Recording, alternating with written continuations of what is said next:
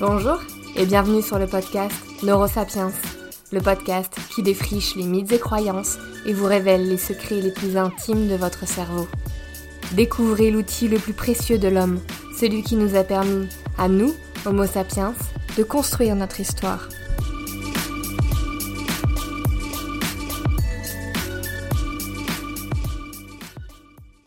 Le voilà l'épisode tant attendu, tant demandé l'épisode interdit aux moins de 18 ans ainsi qu'à tous ceux écoutant des podcasts avec leurs parents. Aujourd'hui, je vais vous parler de sexe et plus précisément d'orgasme. Je mets déjà ma main à couper que cet épisode sera le plus écouté de la première saison de Neurosapiens. Dans cet épisode, je vais autant parler d'orgasme masculin que d'orgasme féminin. Mais sachez qu'aujourd'hui, on sait pléthore de choses sur l'orgasme masculin, ça fait plus d'une quarantaine d'années qu'on l'étudie, si ce n'est plus alors que l'orgasme féminin reste encore un mystère quasi total. Déjà, on n'a commencé à l'étudier sérieusement qu'à partir de 2005, soit il y a seulement 15 ans. Donc même dans le monde de la recherche, la sexualité masculine est communément étudiée depuis longtemps, tandis que la sexualité féminine a été un tabou durant des dizaines et des dizaines d'années. Ici se clôt l'instant féministe de ce podcast. Quoique, vous verrez.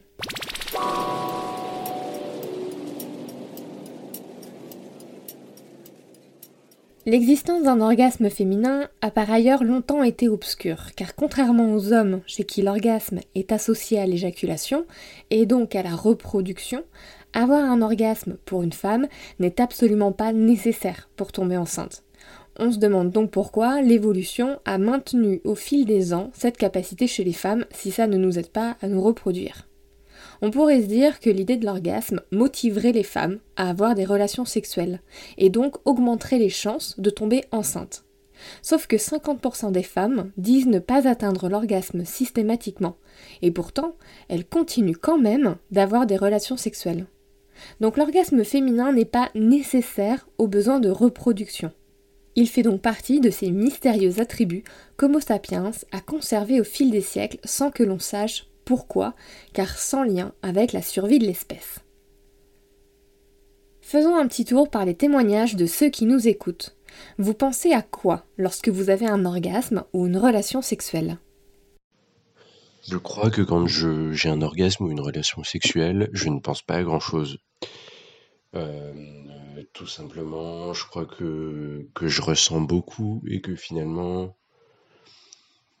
je suis entièrement focalisé là-dessus, sur ce que je touche, sur ce que je fais, sur ce que je, euh, sur ce que je suis en train d'essayer. Je, le mot que j'emploie souvent en fait quand j'en parle, c'est que c'est que je tâtonne et que du coup, euh, euh, je suis, je suis entièrement focalisé, je suis entièrement concentré là-dessus. Et c'est, je, crois que c'est la seule chose à laquelle je suis en train de penser, ou peut-être, je sais pas, au, au grain de la peau, au, au pli, au, à, à tout ce qu'on peut sentir en fait finalement Alors, je sais pas vraiment si je pense à ce moment-là ou au sens où on pense au quotidien. Et quand c'est le cas, ça va plutôt être mauvais signe parce qu'il s'agira de d'images négatives de moi-même ou de juste la prise de conscience du fait que je me sens complètement perdue, que j'ai aucun contrôle sur mon corps ce qui peut assez vite être angoissant. Et peut-être aussi que qu'il s'agit un peu d'une espèce d'hyper-conscience euh, de son corps, comme quand on pratique une activité sportive ou du théâtre, ou juste qu'on ressent énormément d'adrénaline dans un moment de crise et qu'il faut qu'on ait une perception de tout ce qui nous entoure dans les moindres détails et que les connexions se fassent très rapidement. Et je pense qu'on retrouve un peu cet état d'éveil euh, total.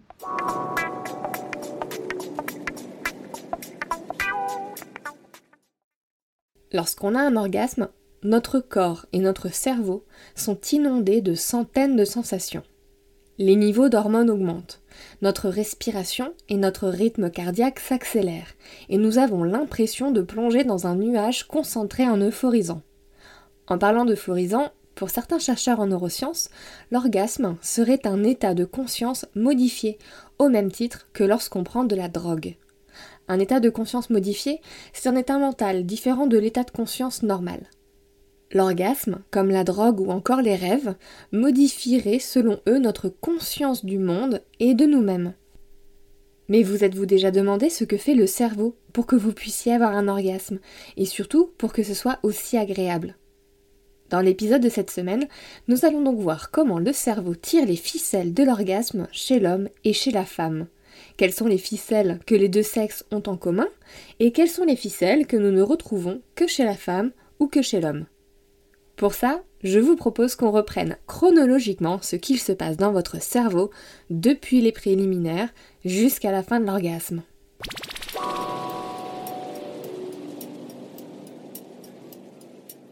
Première étape. Les préliminaires commencent. Le désir monte. Le corps et le cerveau s'accélèrent. La respiration devient plus courte, le cœur bat plus vite et plus fort. On commence à transpirer. Le cerveau envoie un message au corps. Réveille-toi là-dedans et tiens-toi prêt pour l'action. Lors de cette phase d'excitation, sur laquelle je ne vais pas m'attarder, on va commencer par observer une activation des différents cortex traitant les informations sensorielles en fonction des stimuli utilisés, la vue, l'ouïe ou encore le toucher. Des régions cérébrales impliquées dans des mécanismes de pensée assez sophistiqués sont aussi fortement activées, comme les régions qui permettent de décrypter les intentions de l'autre. Qu'est-ce qu'il veut? Qu'est-ce qu'il va faire ensuite? Ou encore des régions liées à la mémoire et aux émotions. Donc contrairement à ce qu'on pourrait penser, le sexe est loin d'être seulement un instinct animal et primaire chez l'homme. C'est un fonctionnement qui appelle des processus complexes dans le cerveau. Et puis au bout de plusieurs minutes de jeu, vient l'orgasme. Entre un orgasme masculin et un orgasme féminin, il y a beaucoup de similitudes, du moins cérébralement. Alors certes, en moyenne, l'orgasme masculin plus soudain dure 10 secondes, tandis que celui féminin plus soutenu dure 20 secondes, mais dans le cerveau, un orgasme est un orgasme. Qu'importe le sexe de la personne, les mêmes régions cérébrales sont stimulées. Pour Adam Safron, de l'Université Northwestern aux États-Unis, ainsi que pour de nombreux autres chercheurs, l'orgasme serait une forme de synchronisation presque totale de l'activité cérébrale. Plus de 30 régions du cerveau seraient actives durant un orgasme. Qu'est-ce que ça veut dire? Eh bien, ça veut dire qu'il n'existe pas un centre de l'orgasme. Il est absolument partout dans le cerveau. Dans cet épisode, je ne vais pas m'attarder sur toutes les régions concernées par l'orgasme, ce serait beaucoup trop long. J'aborderai seulement mes préférés, parce que je pense que tout le monde va s'y reconnaître. Je parlerai augmentation du seuil de douleur, hormones de l'amour, jugement de soi, ainsi que sentiment de plaisir et de satisfaction.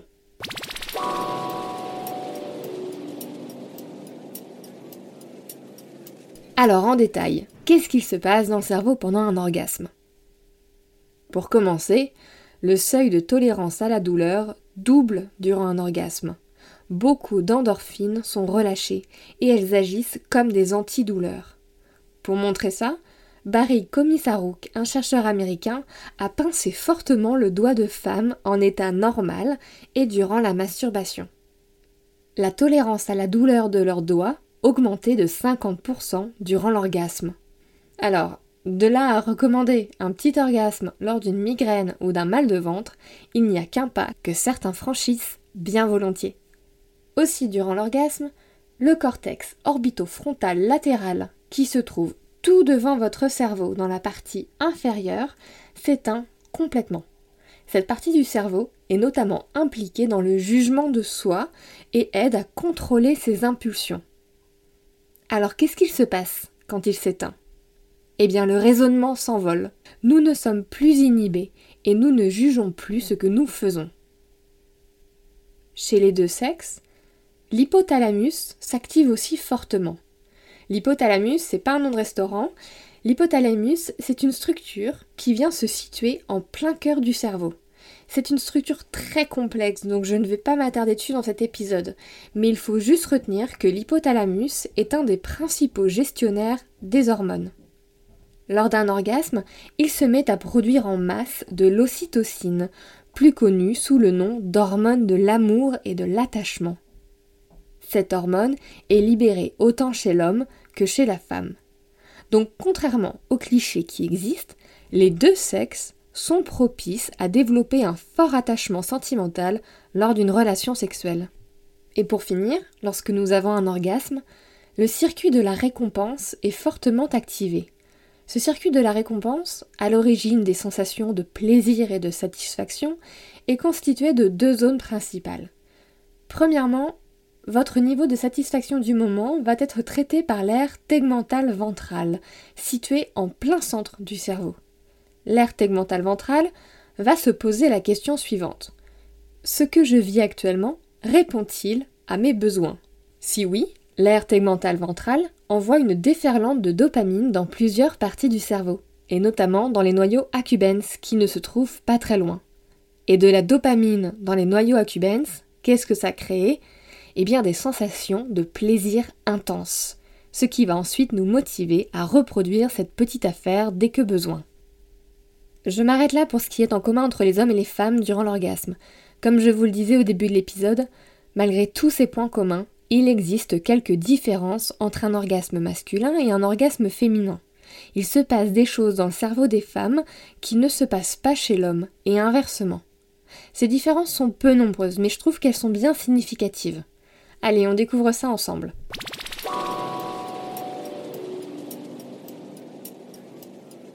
Il y a une différence entre l'orgasme masculin et l'orgasme féminin qui m'a beaucoup marqué lorsque j'ai travaillé sur le sujet. Je vous disais tout à l'heure, il se passe une désactivation complète du cortex orbitofrontal, ce qui permet de réduire le jugement de soi. Eh bien, chez la femme, ce phénomène est couplé avec une désactivation complète du cortex préfrontal dorsomédian, qui se trouve aussi tout devant votre cerveau, et qui est impliqué dans les sentiments moraux et le jugement social. Qu'est-ce que ça signifie?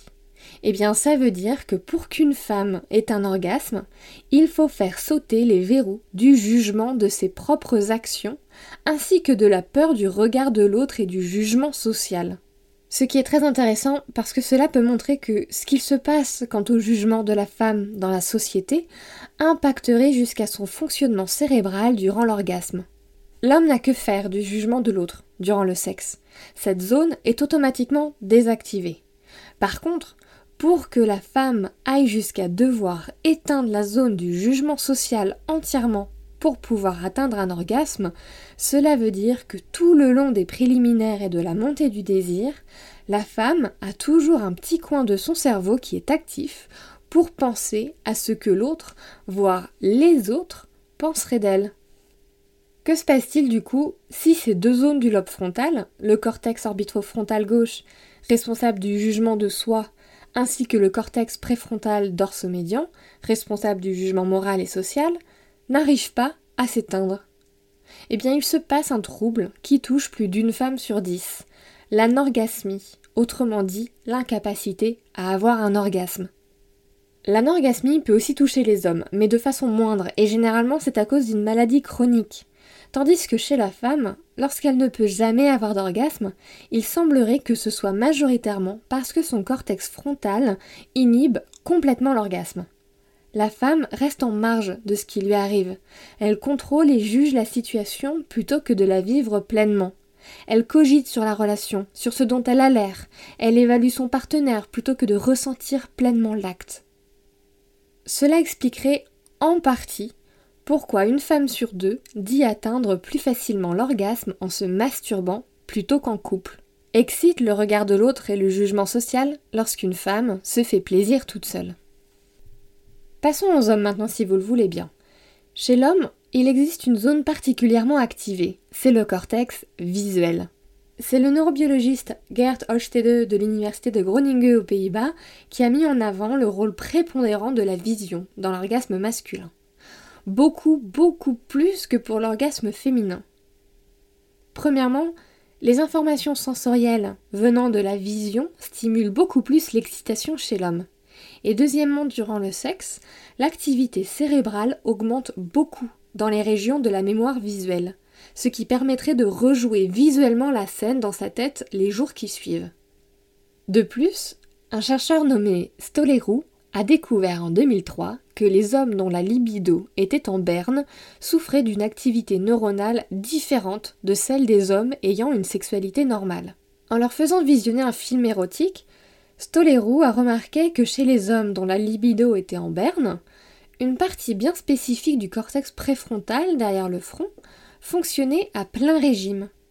Et lorsque cette région fonctionne trop, eh bien elle retire aux stimuli visuels leur caractère excitant, ce qui empêcherait l'homme d'atteindre l'orgasme. Cet orgasme masculin semblerait donc étroitement lié à sa vision.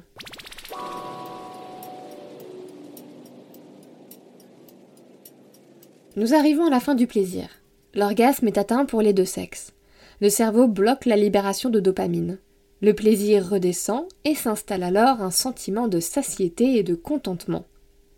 La dopamine, qui libère l'appétit sexuel, est alors remplacée par de la prolactine, qu'on appelle aussi l'hormone du sommeil.